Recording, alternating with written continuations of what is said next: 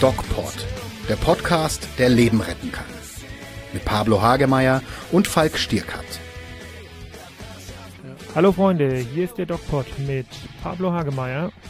Und Falk Stierkat, hallo. Hallo miteinander. Und heute geht es um ein ja, ganz wichtiges Thema. Und zwar die Darmkrebsvorsorge. Und ähm, absolut. Okay, ist ein ziemlich unangenehmes Thema vielleicht auch, denn wer spricht schon gern über den Darm? Über alles, was in uns drin ist und wir nicht richtig mitkriegen, ja, das ist schon äh, ein Tabu. Wobei nach diesem äh, Buch Darm mit Charme ist es, glaube ich, ein bisschen ähm, enttabuisiert worden. Ja. Ja, und auch die, die, die Darmkrebsvorsorgeaktion von, äh, der, die ein bisschen Werbung machen von der Burda Stiftung, war auch sehr aktiv, ne, vor mehreren Jahren. Ja, ich, äh, also ich sehe vor meinem geistigen Auge, wenn ich an die Darmkrebsvorsorge denke, immer, immer Uschi Glas. Ja. oh Gott, die habe ich jetzt lange nicht mehr gesehen. Danke für dieses Bild. Bitte, warum reden wir über die Darmkrebsvorsorge heute? Das hat einen ganz einfachen Grund und zwar ähm, hat vor einigen Tagen, da kann man ruhig mal ein bisschen in Anführungszeichen Schleichwerbung machen, in Nürnberg ja. ähm, ein neues Zentrum eröffnet und zwar das ähm, ein ja, Magen-Darm-Zentrum vom, vom Medic Center. Mhm. Und ich war da zu Besuch mhm. zur Eröffnung und habe mich äh, ja mal mit dem äh, mit, mit einem der verantwortlichen Ärzte dort über das Thema Magen-Darm mhm. Vorsorge, Darmkrebsvorsorge unterhalten. Wir hören mal rein. Warum? Also, wir machen ja es gibt ja relativ viele Krebsarten. Ist es beim Darmkrebs so? Ich meine, ich muss trotzdem, wir haben gesagt, beziehungsweise es ist so, dass man das ab 55 ja regelhaft macht. Und ich muss ja trotzdem irgendwo hingehen, ich muss mich äh, beruhigen lassen. Meistens ist eine Kurznarkose damit verbunden und dann muss ich mir eine Spiegelung im Dickdarm in Anführungszeichen gefallen lassen. Sind denn ist denn das Risiko an Darmkrebs zu erkranken so hoch, dass es praktisch diesen Aufwand und diesen, naja, äh, dieses, äh, diese relativ für einen normalen Menschen doch äh, schwerwiegende medizinische Untersuchung rechtfertigt? Ich denke ja. Darmkrebs hat in den Industrienationen äh, eine ansteigende äh, Tendenz es zählt neben dem Bronchialkarzinom, dem Mammakarzinom und dem Prostatakarzinom zu den führenden Ursachen einer Krebserkrankung in der Bevölkerung, in der westlichen Bevölkerung. Und äh, es wurde vom Herrn Burda und namhaften Gastroenterologen zusammen mit den Krankenkassen wegen dieser ansteigenden Krebsinzidenz eben dieses Vorsorgeprogramm ziemlich einzigartig auf der Welt ähm, in die Wege geleitet. Es erlaubt jedem Versicherten, sich freiwillig nach einer gründlichen Aufklärung über Risiko und äh, notwendige Voruntersuchung äh, den Zugang zu dieser Untersuchung und stellt nach meiner Meinung nach ein ideales Vorsorgeinstrument dar, um Krebs zu verhindern. Dies wurde auch schon durch äh, wissenschaftliche Studien belegt, dass mit der äh, Akzeptanz äh, von einer Darmkrebsvorsorge wir die, äh, das Auftreten des Dickdarm- und Mastdarmkrebs signifikant senken konnten in den letzten Jahren. Sie sagen, dass das jetzt ähm, relativ einzigartig ist bei uns. Es hat ja wie Sie schon sagen, eine gewisse Akzeptanz auch erreicht, sicher durch äh, mediale Aufklärungsprogramme auch, was ich immer sehr wichtig finde. Wie ist denn das in anderen Ländern? In anderen Ländern gibt es solche Programme natürlich auch, aber die sind weit weniger publiziert oder beworben. Ähm, wir kämpfen trotzdem noch immer mit der Akzeptanz der Untersuchung, vor allem die Männer zeigen im Vergleich zu den Frauen eine geringere Bereitschaft oder Bereitschaft, sich untersuchen zu lassen. Diese Schwellenangst, es ist unsere Hauptaufgabe, diese Schwellenangst zu überwinden und äh, die Methode noch weiter äh, publik zu machen. Jetzt haben Sie das Thema Angst schon angesprochen, was, äh, glaube ich, für unsere Hörer auch ein wichtiges ist, denn es ist ja nicht so, dass man einfach nur zum Arzt geht und Blut nimmt, sondern ähm, es ist eine Untersuchung, die zumindest mal einen Vormittag oder so in Anspruch nimmt und die natürlich auch in einen Bereich eindringt, der in der Regel recht oder als recht sensibel gilt. Wie läuft denn so eine Untersuchung ab? Und ähm, was können Sie denn so unseren Hörern sagen, um so ein bisschen diese Angst zu nehmen? Denn Tatsache ist ja, das kann ich aus meiner persönlichen Praxis sagen, dass man mit der Vorsorgeuntersuchung wirklich Leben retten kann. Ich habe nicht nur einen Patienten, der einen äh, sogenannten dysplastischen Polypen hatte, den man rausgenommen hat und den man damit vor dem Darmkrebs bewahrt hat. Also, was können Sie erzählen, so ein bisschen, um die Angst zu nehmen? In aller Regel muss, es muss, es ist unabdingbar, ein Aufklärungsgespräch erfolgen. Es muss die Methode, auch die Risiken dem Patienten mindestens 48, 24 bis 48 Stunden vor so einer Untersuchung dargelegt werden. Der Patient kommt ja freiwillig und er sollte informiert sein. Er sollte auch vielleicht äh, sein persönliches Risiko abschätzen. Wir werben also besonders für die Untersuchung von äh, Patienten, die aus Familien kommen, wo schon mal ein Polyp entfernt wurde bei der Mutter oder beim Vater, wo vielleicht auch Darmkrebs schon mal vorgefallen ist.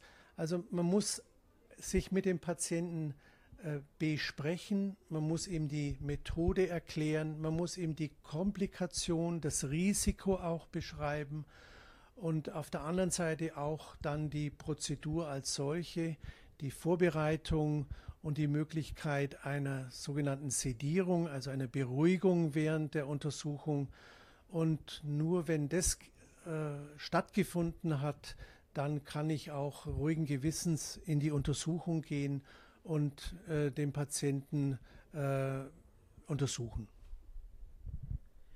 Okay, das ist äh, zumindest einfach auch äh, beruhigend für unsere Hörer. Es ist was, was man nicht miterleben muss. Ne? Man schläft und dann wacht man auf und dann ist das, im Grunde hat man das dann schon hinter sich. Und ich muss es einfach nochmal sagen, es kann wirklich Leben retten und das ist sehr, sehr wichtig. Das ist ein bisschen wie das Thema Hautkrebs-Screening, was wir äh, schon besprochen haben. Und vorletzte Frage jetzt äh, von mir erstmal.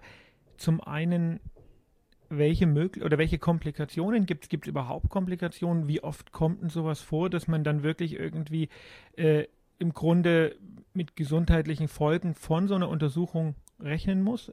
Erster Teil und die, der zweite, was sicherlich auch viele Hörer interessiert, denn man möchte ja eigentlich hören, dass man gesund ist. Wie oft finden Sie den Darmkrebs bei so einer ganz normalen Routineuntersuchung? Die Frage kann man nicht ganz einfach beantworten. Die reine Diagnostik, das heißt nur den Darm zu inspizieren und abzusuchen nach Gefahrenstellen, sprich nach Polypen, ist letztlich relativ sicher und gefahrlos. Ähm, kompliziert wird es immer dann, und darüber wird der Patient ja auch informiert, was soll der Arzt tun, wenn er einen Polypen findet? Darf er ihn entfernen oder soll er den Patienten erst informieren und eventuell in einer zweiten Sitzung den Polypen entfernen? Die Patienten werden bei uns aufgeklärt, äh, auch für den Fall einer Polypenentfernung. Und da liegt das Risiko, was Blutungsereignisse bzw. Verletzung, also Darmverletzung anlangt, zwischen 1 zu 1000 und 1 zu 5000. Also man muss bei einem Patienten rechnen, dass es zu einer Nachblutung äh, kommt. Perforationen sind etwas äh, seltener, aber sie sind nicht, man muss dem Patienten sagen, dass äh, auch eine Perforation theoretisch möglich ist. Warum perforiert oder verletzt man den Darm? Das hängt wieder von der Art des Polypen, von der äh, Ausdehnung des Polypen, von der Größe des Polypen ab. Und da müsste man jetzt sicherlich diese einzelnen Situationen beschreiben, um da das Risiko genau anzugeben. Auf alle Fälle, es wäre vollkommen falsch, wenn man die Methode als vollkommen gefahrlos und unbedenklich verkauft. Wir sind alle lange genug im Geschäft Und jeder Arzt, der 10, 20, 30 Jahre äh, endoskopiert hat, äh, wird auch äh, Fälle kennen, in denen der Patient leider eben Schaden genommen hat. Und mit diesem Wissen arbeiten wir eigentlich täglich, dass wir theoretisch auch dem Patienten schaden können. Und das ruft jeden Einzelnen von uns auf, genau hinzuschauen, vorsichtig zu sein und seinen Job gut zu machen. Und wie oft finden Sie dann am Ende wirklich einen Krebs? Ja, das ist auch, ich denke, wenn man das jetzt, äh, man kann natürlich wissenschaftlich das beleuchten. Äh, wir messen uns selbst an der sogenannten Detektionsrate von Polypen, also die Adenomdetektionsrate, die qualifiziert den Arzt. Je höher die liegt, umso genauer ist der Arzt. Äh, ein Karzinom bzw. Übergänge in ein Karzinom an unserem Zentrum, soweit ich das überblicke, ein bis zwei Fälle in der Woche, wobei, wobei die Untersuchungszahl relativ hoch ist. Es sind 250 Untersuchungen. Sind es dann äh, Fälle, die wegen wirklich Symptomen kommen, dass sie schon Blut im Stuhl haben, oder sind es wirklich von diesen 250 Untersuchungen, sind es alles Routineuntersuchungen, Vorsorgeuntersuchungen, wo man dann wirklich ein bis zwei ähm, Tumore, also Karzinome, nur für unsere Hörer nochmal, das sind natürlich die bösartigen Erkrankungen, die dann schon zum Krebs geworden sind, wo man dann praktisch in der Vorsorge bei Patienten ohne Beschwerden wirklich ein bis zwei die Woche rauspickt? Also wie gesagt, äh, die Statistik muss differenziert werden. Ich, äh, wir entfernen tagtäglich Polypen und wir bekommen erst nach der histologischen, also der feingeweblichen Aufarbeitung des Polypen eigentlich genau beschrieben, um welche Form des Polypen es sich handelt. Und in dieser Zahl ein bis zwei sind natürlich auch sogenannte Polypenkarzinome, wo die Entfernung des Polypen auch gleichzeitig die Behandlung und die Therapie äh, einschließt. Äh, Patienten, die äh, symptomatisch sind, das heißt, wo der vielleicht der Hausarzt schon den Verdacht auf einen Tumor hat, hat, die sind alle eigentlich im Vorfeld schon auffällig, entweder durch die Entwicklung oder durch die Feststellung einer Blutarmut oder der Patient berichtet Gewichtsverlust oder es wird Blut im Stuhl entdeckt, das äh, ähm, ein Hinweis sein kann für ein bereits bestehendes Karzinom. Es ist relativ schwierig, das, man muss das differenziert betrachten. Okay, ähm, das ist, äh, sind sicherlich interessante Informationen und zeigt auch nochmal, wie wichtig das eigentlich ist, dass man das ähm, regelmäßig checken lässt. Denn wenn der Dr. Pfeffel sagt, also die Entfernung ist dann schon die Therapie, dann muss man halt sagen, was mache ich, wenn ich nicht gehe? Ne? Wenn ich dann irgendwie ähm, ein halbes Jahr oder ein Jahr später merke, ich habe Symptome, ich habe diese Blutarmut, dann äh, wird die Therapie deutlich schwieriger. Da werden wir uns in einem anderen Podcast nochmal genauer damit beschäftigen, wie das dann aussieht, wenn das zum Krebs geworden ist. Heute geht es darum, dass es nicht Krebs wird und um so viele Menschen wie möglich ja, vom Darm, vom, vom, vom Fluch des Darmkrebses zu befreien oder zu, zu vorzusorgen. Nochmal abschließend in ein paar wirklich Stichworten für unsere Hörer. Wer sollte zur Darmkrebsvorsorge, wer sollte zur Darmspiegelung kommen? Zur Darmuntersuchung sollten alle die kommen, die eine familiäre Belastung aufweisen. Familiäre Belastung heißt in der Elterngeneration oder beim Geschwister das Auftreten von Polypen oder eines Dickdarm- oder Mastdarmkrebses. Eigentlich sind alle Männer ab dem 50. Lebensjahr und alle Frauen ab dem 55. Lebensjahr sich einmal dieser Untersuchung zu stellen, weil nur so kann man rechtzeitig sie screenen und sie als entweder risikobehaftet oder nicht risikobehaftet einteilen und ihnen entsprechend dann Nachsorgeuntersuchungen anbieten. Wichtig ist, über diese Situation aufzuklären und angstfrei an das Thema ranzugehen. Also, für all unsere Hörer nochmal der Appell, wenn ihr Männer seid und über 50 oder Frauen und über 55, was ja schon ein bisschen unfair ist eigentlich, dann stellt euch diese Untersuchung, macht das oder wenn ihr Eltern habt, die in dem Alter sind, sagt ihnen, sie sollen das einmal machen, denn lieber einmal einen Polypen abgeknipst als äh, danach äh, Chemotherapie, Operation und so weiter und so fort. Das will man auf keinen Fall. Jetzt darf ich mich erstmal bedanken und den Dr. Pfeffel wieder in die Eröffnungsfeier entlassen, denn ich bin heute einfach hier äh, direkt zur Eröffnung dieses riesigen neuen ja, Vorsorgezentrums, was es hier in Nürnberg gibt. Und hatte jetzt das Glück, einfach mir einen der Internisten mal zur Seite zu nehmen und ein bisschen zu schnacken. Und dafür bedanke ich mich ganz recht herzlich und wünsche noch einen angenehmen und spannenden Abend. Ja, Pablo, jetzt ähm, haben wir eine ganze Menge gehört. Bleibt für uns kaum, kaum noch kaum was noch zu sagen. Ähm, wichtiges Thema, ich hatte es, glaube ich, auch schon erwähnt, mhm. ist einfach, dass ähm, es wirklich Patienten gibt, denen entnehmen wir einen Polypen und der wäre sicher zu Krebs geworden. Und deswegen ist diese Darmkrebsvorsorge so wichtig. Total. Und ich beichte hiermit offiziell und öffentlich, dass ich schon zweimal da war. Wie alt bist du denn jetzt nur wirklich? Ja, ich bin, äh, was bin ich denn? 47. Ja, aber, aber warum warst du zweimal da? Weil einmal bin ich aus Sympathie mit meiner Frau mitgegangen, die ein bisschen älter ist. Äh? Und dann haben, ja, uh. an dieser Stelle dürfen wir dieses Geheimnis lüften. Und äh, dann äh, habe ich so, so einen Wiederholungstermin gekriegt. Und hm. den habe ich dann auch wahrgenommen. Würde man aber eigentlich nur machen, wenn man Polypen hat. Jetzt, Pablo, sage uns, hast du Polypen? Habe ich Polypen? Nee, ich habe eine, eine, eine Reflux, äh, ähm, wie heißt das? Ich weiß es gar nicht mehr selber. Reflux Wir reden schon über die Darmspiegelung. Ja, genau, genau, genau. Reflux ist, ist Magen. Wichtige, der wichtige Unterschied an dieser Stelle. Ähm, der hat dann auch gleich die Darmspiegelung nochmal mit wiederholt. Bitte privat versichert? Das zu der, der Geschäftstüchtigkeit meines Internisten. Bist du privat versichert? Nee, ich bin nicht privat versichert, Aha. aber offensichtlich kann man damit auch Geld machen.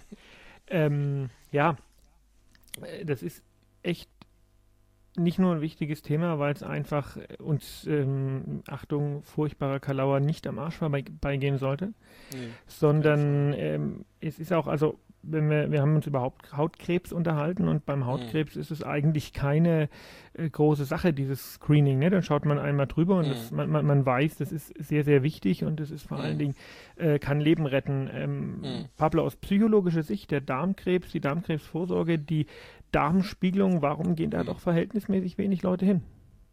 Na, ist natürlich ein schambesetztes Thema nicht? und ein Gebiet.